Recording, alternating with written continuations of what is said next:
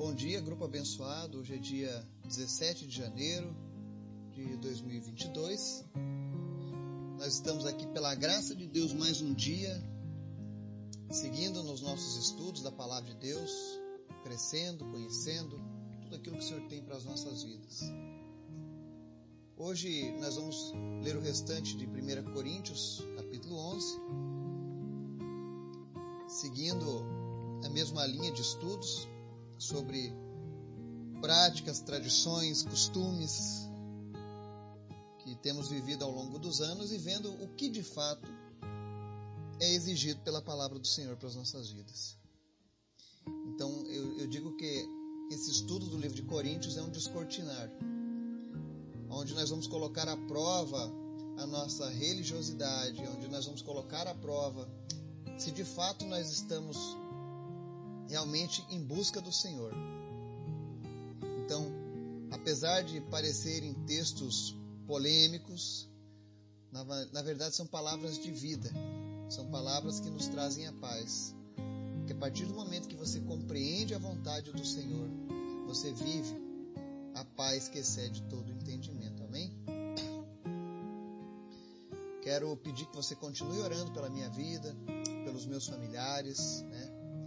Eu ainda estou gripado.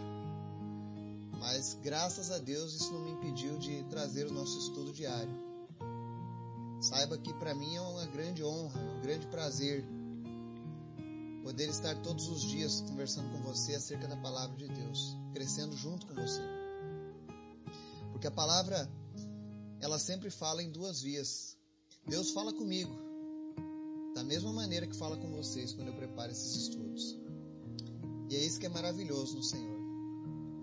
Então hoje vamos aprender com Paulo acerca dos problemas que ele encontrava na ceia do Senhor. E eu te garanto que hoje esse assunto vai te chamar bastante atenção. Amém? Vamos orar? Obrigado, Deus, por tua graça, pelo teu amor, por tudo que o Senhor tem feito. Obrigado pelos livramentos. Obrigado, Jesus, porque nós podemos confiar em Ti. Sabemos que tudo aquilo que estamos passando, enfrentando, está sendo, meu Deus, perceptível aos teus olhos. O Senhor está no controle de todas as coisas. Obrigado, Jesus, tu és bom. Visita cada família deste grupo, cada pessoa. Visita os meus familiares enfermos. E Deus vem trazendo cura para cada um de nós. Repreende essa gripe na minha vida. E em nome de Jesus, esse vírus deixe o meu corpo porque ele não pertence a ele. E que todos nós sejamos curados no nome de Jesus. Cura cada pessoa agora. E principalmente, meu Deus, aumenta a nossa fé a cada dia e a nossa confiança nas tuas palavras. Te apresentamos as famílias deste grupo, que elas continuem crescendo e buscando a tua face. Obrigado, Deus, pelos voluntários que têm orado todos os dias, que têm intercedido por nós o Senhor continue levantando cada vez mais pessoas no nosso grupo. Que um dia nós possamos sonhar, ó Deus, em ter todas as pessoas diariamente orando através desse canal, abençoando vidas. Obrigado, Jesus. Também te pedimos nessa manhã, Espírito Santo de Deus, fala conosco através da tua palavra, nos ensina. Tira agora, Deus, todo espírito de religiosidade vazia que talvez tenha nos acompanhado tudo aquilo que foi fundamento falso, que não foi colocado pelo Senhor nem pela tua palavra, que o Senhor venha tirar agora do nosso coração, da nossa mente, e que o desejo do nosso coração seja de verdadeiramente fazer a tua vontade, Pai. Em nome de Jesus, nos ensina nessa manhã, Pai. É o que nós te pedimos. Amém. O estudo de hoje está lá em 1 carta aos Coríntios, capítulo 11, nós vamos ler dos versos 17 e 34. Diz assim a palavra do Senhor. Entretanto, nisto que vou dizer, não os elogio, pois as reuniões de vocês mais fazem mal do que bem. Em primeiro lugar, ouço que quando vocês se reúnem como igreja, há divisões entre vocês. E até certo ponto eu o creio, pois é necessário que haja divergências entre vocês, para que sejam conhecidos quais entre vocês são aprovados. Quando vocês se reúnem, não é para comer a ceia do Senhor, porque cada um come sua própria ceia sem esperar pelos outros. Assim, enquanto um fica com fome, outro se embriaga. Será que vocês não têm casa onde comer e beber? Ou desprezam a igreja de Deus e humilham os que nada têm? Que direi? Eu os elogiarei por isso. Certamente que não. Pois recebi do Senhor o que também entreguei a vocês. Que o Senhor Jesus, na noite em que foi traído, tomou o pão. Tendo dado graças, partiu e disse: Isto é o meu corpo, que é dado em favor de vocês. Façam isso em memória de mim. Da mesma forma, depois da ceia, ele tomou o cálice e disse: Este cálice é a nova aliança no meu sangue. Façam isto sempre que o beberem em memória de mim. Porque sempre que comerem deste pão e beberem deste cálice, vocês anunciam a morte do Senhor até que ele venha. Portanto, todo aquele que comer o pão ou beber o cálice do Senhor indignamente será culpado de pecar contra o corpo e o sangue do Senhor. Examine-se cada um a si mesmo, então coma do pão e beba do cálice. Pois quem come e bebe sem discernir o corpo do Senhor, come e bebe para sua própria condenação. Por isso há entre vocês muitos fracos e doentes, e vários já dormiram. Mas se nós tivéssemos o cuidado de examinar a nós mesmos, não receberíamos juízo. Quando, porém, somos julgados pelo Senhor, estamos sendo disciplinados, para que não sejamos condenados com o mundo. Portanto, meus irmãos, quando vocês se reunirem para comer, esperem uns pelos outros. Se alguém estiver com fome, come em casa, para que quando vocês se reunirem, isso não resulte em condenação. Quanto ao mais, quando eu for, darei instruções a vocês. Amém? Aqui nós seguimos hoje capítulo 11 de primeira carta de Paulo aos Coríntios. E ele começa falando sobre as reuniões da igreja de Corinto. Nos versos 17 ele diz que algumas reuniões desses têm feito mais mal do que bem. Ele relata também que quando eles se reúnem como igreja existem divisões. E ele fala, mas é necessário que haja divergências para que sejam conhecidos quais entre vocês são aprovados. Então, olha só, primeiro ponto interessante desses versículos. Para quem pensa que a igreja é um local de pessoas perfeitas, que todos têm a mesma visão e a mesma ideia, isso é uma grande mentira. Sempre haverão divergências dentro da igreja. Quando eu digo da igreja, não estou falando da instituição humana, estou falando entre o corpo de Cristo. Sempre haverão pessoas com divergências. Agora, ele está falando aqui das divergências serem necessárias para que a gente saiba quem são os aprovados. Existe uma passagem na Bíblia dizendo que na, na casa de Deus existem vasos para honra e vasos para desonra. Deus permite que os dois vasos fiquem ali. Isso elucida aquela ideia do joio e do trigo. São muito parecidos, estão no mesmo lugar, mas na hora da colheita se vê a diferença. E Paulo está indo mais além, que ele está dizendo: olha, quando existem essas divergências, a gente conhece quem são os aprovados de Deus. Ou seja, através das divergências, a gente, sabe quem é que verdadeiramente está seguindo a Cristo e quem é que está seguindo a vontade da carne. Então, isso é muito importante. Que a gente entenda o contexto que Paulo está dizendo que, que é bom que hajam divergências, que é necessário que haja divergências. Se existe alguém que defende Jesus, mas outro defende dentro da igreja, ah, não, eu acho que deveria favorecer o aborto, essas coisas.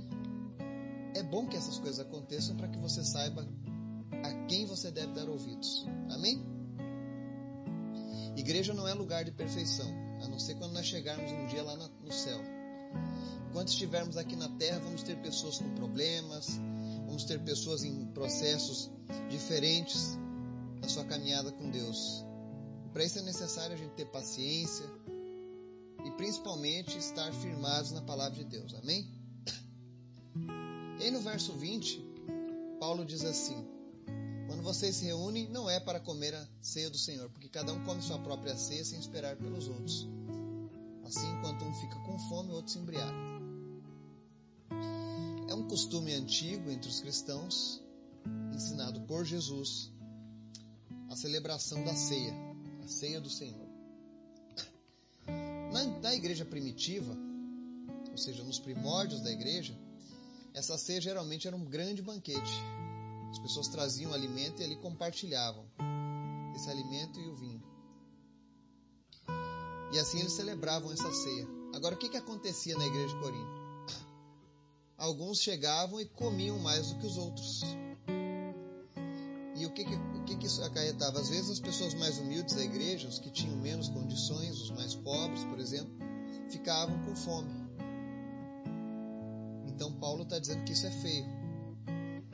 Mas uma coisa que é importante a gente frisar aqui é que a ceia ela é um ato simbólico. Não existe uma regra, ah, tem que fazer a ceia a cada 15 dias ou uma vez por mês. Se você quisesse fazer a ceia todos os dias, não tem problema. Porque a ceia é algo simbólico. O objetivo dela não é encher a barriga. Não é um jantar entre amigos. Mas é algo simbólico. Amém? E nós temos aqui agora nessa questão da ceia um grande problema. Porque hoje existem diversos conceitos acerca dessa ceia. E eu quero falar sobre alguns aqui hoje. Paulo, do verso 23 ao 27, ele explica o que é a ceia. Ele diz assim: Pois recebi do Senhor o que também entreguei a vocês que o Senhor Jesus, na noite em que foi traído, tomou o pão e, tendo dado graças, partiu e disse: Este é o meu corpo que é dado em favor de vocês, façam isto em memória de mim. Depois da ceia, ele tomou o cálice e disse: Este cálice é a nova aliança no meu sangue. Façam isto sempre que beberem em memória de mim. Porque sempre que comerem deste pão e beberem deste cálice, vocês anunciam a morte do Senhor até que ele venha. Portanto, todo aquele que comer o pão ou beber o cálice do Senhor indignamente será culpado de pecar contra o corpo e sangue do Senhor. Ok? Jesus, Paulo dá aqui a dica de como era a ceia, foi recebida através do próprio Jesus. Era uma refeição onde se partia um pedaço de pão e se compartilhava o cálice de vinho. E o, o importante da ceia é isso aqui, ó façam isto em memória de mim. Ou seja, sempre que vocês comerem beberem, simbolizando a ceia, precisa se fazer isso pensando em Jesus. Lembrando do que Jesus fez. Agora, lembrar o sacrifício de Jesus não é fazer o sacrifício novamente, tá? Eu digo isso porque no século 300 depois de Cristo, quando a igreja de Roma se levantou, a igreja católica, eles substituíram o culto tradicional da igreja primitiva pela missa. E na missa eles refazem todas as vezes aquele sacrifício de Jesus. Essa é a ideia da missa.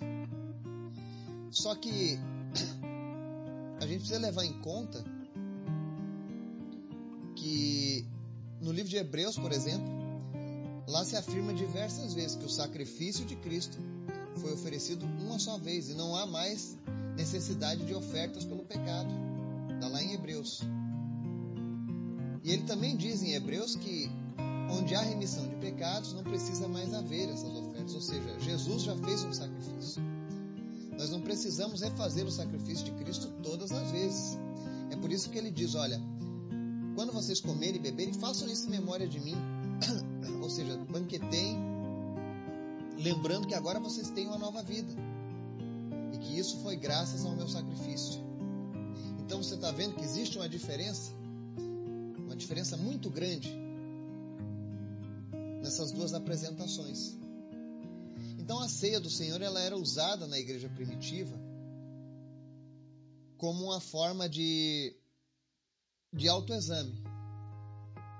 Ao invés de eu ficar julgando o meu irmão pelos pecados que ele está cometendo, a ideia de Deus era que cada um julgasse a si mesmo. No verso 28 ele diz assim: Examine-se cada um a si mesmo, e então coma do pão e beba do cálice.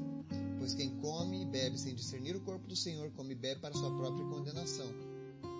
Por isso, há entre vocês muitos fracos e doentes, e vários já dormiram. Mas se nós tivéssemos o cuidado de examinar a nós mesmos, não receberíamos juízo.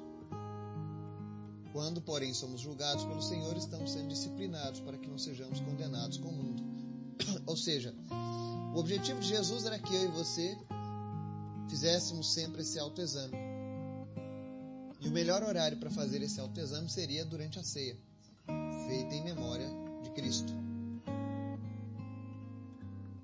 E esse autoexame, a palavra examinar aqui utilizada no grego é diacrino, que significa separar, fazer distinção, discriminar, aprender por meio de diferenças. Então esse autoexame é isso. É olhar para dentro de mim mesmo, ver a minha conduta com Cristo e olhar para a conduta, por exemplo, de Paulo, de João, de Lucas e tantos outros. E aí sim, eu ver se eu estou andando contra ou a favor de Deus. Mas ele diz aqui algo interessante. Se você comer isso de maneira indigna, sem discernir, você vai comer para sua própria condenação. Eu vejo muitas vezes pessoas que deixam de ceiar, de participarem da ceia, porque estão em pecado. Porque estão brigados com alguém, porque estão com algum problema, porque estão em adultério, porque estão se prostituindo, porque estão usando drogas. Então ele não participa da ceia. Aí eu te pergunto, por que você não ceiou? Ah, porque eu estou indigno. Mas o objetivo da ceia não é que as pessoas fiquem sem cear. É que quando você saiba que é um impedimento para você participar da ceia, você corra e resolva o seu problema. Porque se você não pode tomar a ceia, você também não pode ir para o céu. Entende? Se nós tivermos pecados não confessados, se nós tivermos uma conduta que está sendo contrária à vontade de Deus, eu também não vou para o céu. Se eu não posso participar da ceia do Senhor, eu também não posso participar de ir para o céu. E aqui entra outra diferença. No costume católico, para você participar daquele momento da, da liturgia da Eucaristia, basta ser crismado e coisas assim, né? Mas o padrão bíblico é: eu preciso estar todos os dias me autoexaminando, vendo se a minha conduta está sendo errada. Não é uma questão de seguir dogmas humanos mas de seguir a palavra de Deus. Outra diferença que nós temos aqui na ceia do Senhor e que as pessoas têm muita dúvida é sobre o pão e o, e o vinho. Porque existem pessoas que aprenderam que o pão se transforma em carne e o vinho se transforma em sangue naquele momento. Tanto é que eu lembro que algumas vezes que eu ia na igreja, diziam: olha, não pode mastigar a hóstia, porque é o corpo de Cristo, né? Só que a verdade é que não existe a transubstanciação, como alguns defendem. Porque senão seria canibalismo. Você imagina que o próprio Deus ele foi contra o sacrifício de seres humanos, por exemplo, para aplacar o pecado. O que dirá então Deus comermos carne humana? Porque se eu creio que quando eu estou tomando a ceia do Senhor, o pão se transforma no corpo de Cristo, literalmente, e o vinho se transforma no sangue, eu estou me tornando um canibal, um vampiro, comendo carne de gente, bebendo sangue de gente. E isso não tem nada a ver com Deus. Deus não aprova essas coisas. Se você olhar, existem ritos de magia negra que acontecem essas coisas, o canibalismo. Tribos primitivas que têm essa questão do canibalismo, né? Você nota que o próprio Deus pede para que a gente se abstenha do sangue dos animais, porque nele está a alma. Imagine, se o sangue dos animais contém alma, imagine o sangue de um ser humano, de uma pessoa.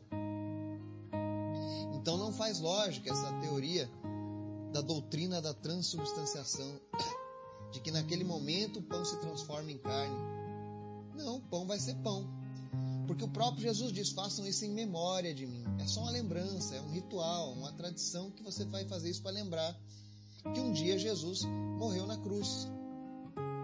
E de onde é que eles tiram então essa ideia de que a, o pão vira carne e que, os, que o vinho vira sangue? Vou mostrar para você.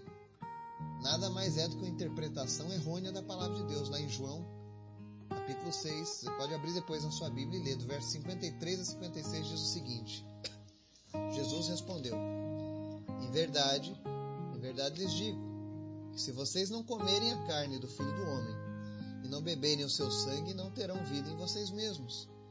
Quem come a minha carne e bebe o meu sangue tem a vida eterna, e eu ressuscitarei no último dia. Pois a minha carne é verdadeira comida e o meu sangue é verdadeira bebida. Quem come a minha carne e bebe o meu sangue permanece em mim e eu permaneço nele.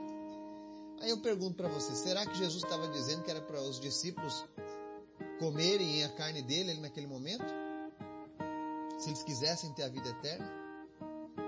Será que ele estava dizendo, olha, furem aqui meu pulso e bebam meu sangue aqui agora, senão vocês não vão ter vida eterna? Será que foi isso que Jesus disse com essas palavras? Não. Jesus estava dizendo que nós deveríamos ter uma vida participando das mesmas aflições, das mesmas alegrias, participando do mesmo objetivo de Jesus. É isso que significa comer a carne do Filho do Homem, beber o sangue do Filho do Homem, ou seja, é aceitar que Jesus faça parte das nossas vidas.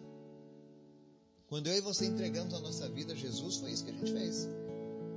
Jesus passou a ser um conosco.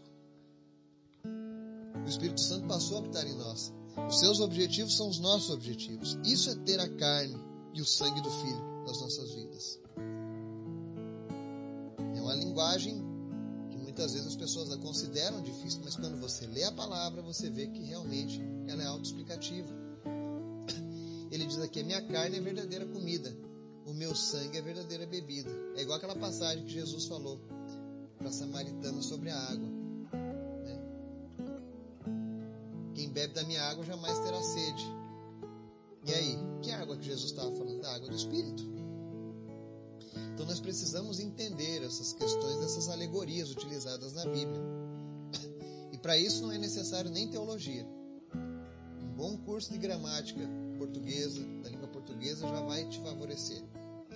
Eu estou dizendo isso nesse tom de brincadeira, porque às vezes as pessoas colocam um monte de problemas para interpretarem a Bíblia. E se você fizer uma interpretação a partir de regras gramaticais, ainda que você não se converta, porque é necessário o Espírito Santo para nos convencer de fato da palavra, mas você vai ter o um entendimento necessário. Espero que essas dúvidas acerca da ceia do Senhor tenham ficado transparentes para você. Inclusive, existem alguns países na África em que, quando os missionários vão celebrar a ceia, eles não usam nem pão nem vinho. Não usam pão porque o pão simboliza algo de riqueza lá. Naqueles países muito pobres, eles usam uma massa de farinha de milho. E eles também não usam vinho, porque o vinho, na cultura do Islã, simboliza o pecado, coisas todas. Então eles usam suco de frutas vermelhas. E aí, estariam eles pecando contra Deus? Não. Jesus está mostrando é apenas um memorial. Você entende? É apenas um memorial para ser feito. Aí se eu estiver num lugar e quiser fazer um memorial para Jesus e ali eu só tenho bolacha, creme cracker e suco de uva, sem problema algum. Porque o objetivo não está naquilo que você está ingerindo. Próprio Jesus falou, não é o que entra, mas é o que sai da nossa boca que nos prejudica. Então espero que essas dúvidas tenham sido sanadas. Talvez alguns de vocês perguntem agora, Eduardo, e aí? Quem pode tomar a ceia do Senhor? Batizados, não batizados? Bom, a Bíblia não especifica que somente batizados tomaram a ceia do Senhor. Você vai ver na primeira ceia de Jesus com seus discípulos. Se a gente for usar como padrão a ceia de Jesus, você vai ver que ali naquela ceia todos os discípulos haviam sido batizados. Então foi uma ceia composta por batizados. Hoje eu sei que algumas denominações usam o batismo como uma forma de, de trazer a pessoa para mais próxima da comunhão da igreja. Então ela só pode ceiar a partir do batismo. Porém, conheço outras denominações em que na hora da ceia, contanto que você tenha entregue a sua vida a Jesus, esteja andando com Cristo e faça esse autoexame, você já possa cear. Mas a gente lembra sempre aquela questão que Jesus fala, né? Todo aquele que crer e for batizado será salvo. Então, assim, se você é uma pessoa que já entregou a sua vida a Jesus, não há por que ficar protelando o seu batismo. Isso fica a critério de cada líder, de cada denominação, essa questão de quem pode e quem não pode tomar. Certo? Mas a verdade é, se você é um cristão, se você entregou a vida para Jesus, quer andar com Jesus de fato, crê na palavra de Deus, solicite o seu batismo. Peça para ser batizado. O ano passado, quando eu falei sobre batismo aqui, eu vi muitas pessoas com desejo de ser batizadas. Inclusive, eu quero organizar uma viagem. Eu só estava esperando essa pandemia, ver o que, que vai virar. Mas se algumas pessoas quiserem se batizarem, né, me sentirei honrado de poder fazer parte desse momento da sua vida.